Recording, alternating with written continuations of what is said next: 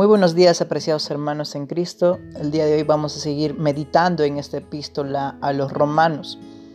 Eh, las semanas pasadas estuvimos hablando acerca del Evangelio, de que no, no nos sea vergüenza el Evangelio, que vemos a, Dios en la creación, que Dios es, es, quien creó absolutamente todo y, no, y somos inexcusables ante los ojos de Dios a decir que no le conocemos, sino que ya le hemos conocido mediante la creación.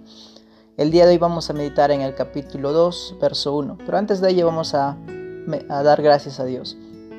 Padre amado, te doy gracias por este hermoso día que nos has regalado. Guíanos siempre a tu de verdad, muéstranos tus caminos. Queremos vivir para ti, vivir para tu gloria. Guíanos, Padre, siempre en el nombre de Jesús. Amén. Romanos capítulo 2, verso 1. Por lo cual eres inexcusable, oh hombre, quien quiera que seas tú que juzgas, pues lo que juzgas a otro te condenas a ti mismo, porque tú que juzgas haces lo mismo. Ahora, ¿qué es lo que nos quiere decir el apóstol Pablo con estas palabras? Que cada uno de nosotros somos inexcusables quien quiera que seamos nosotros, porque todos estamos bajo la ira de Dios, todos hemos pecado, no tenemos verdad, todos estamos en pecado, no hay quien sea sin pecado, todos hemos pecado.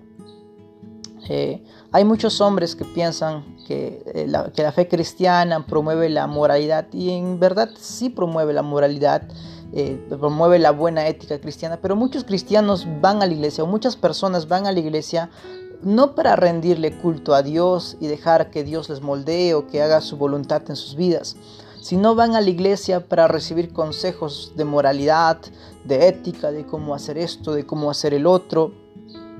Y estos hombres e, evangelizan incluso y dicen a las demás personas, hey, vamos donde Jesús porque solamente Él te puede dar la felicidad, Él solamente te puede quitar el sufrimiento, Él te quitará los problemas en la familia, problemas de drogadicción, problemas de alcoholismo, eh, problemas de borracheras, te hará vivir una vida próspera, te curará las enfermedades y muchas cosas más. Y esta es la manera que muchos hombres eh, presentan eh, a Jesús, presentan el Evangelio.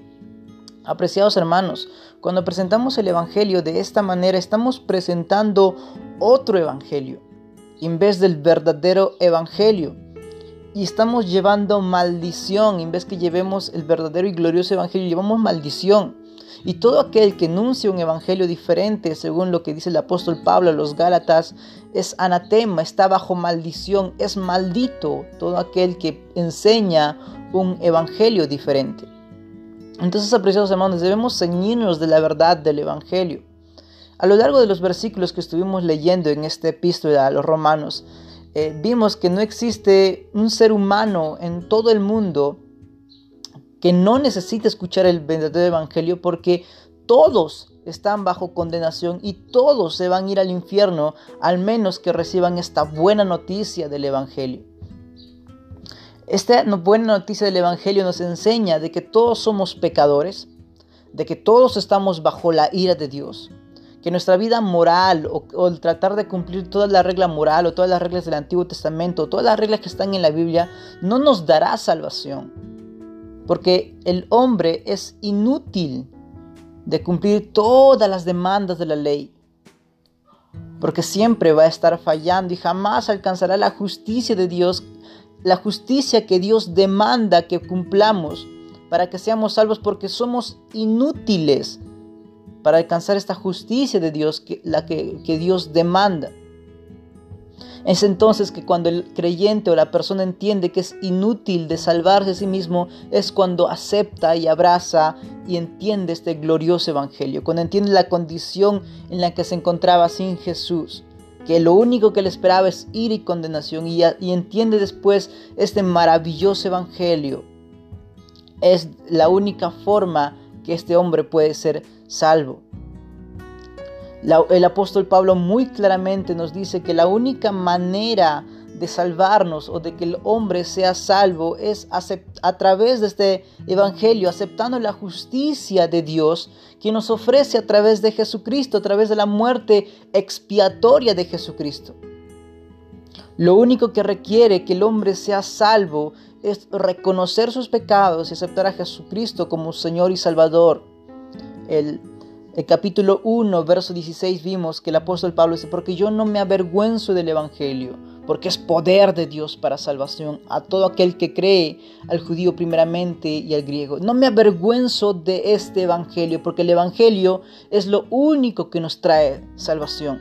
El Evangelio nos demuestra que todos somos pecadores, que todos estamos bajo la ira de Dios y Dios demanda su justicia y su justicia dice que el pecado tiene que ser pagado que no tomará por inocente al culpable, sino que el culpable tiene que pagar por su pecado. Vimos la justicia de Dios, la santidad de Dios en el Evangelio.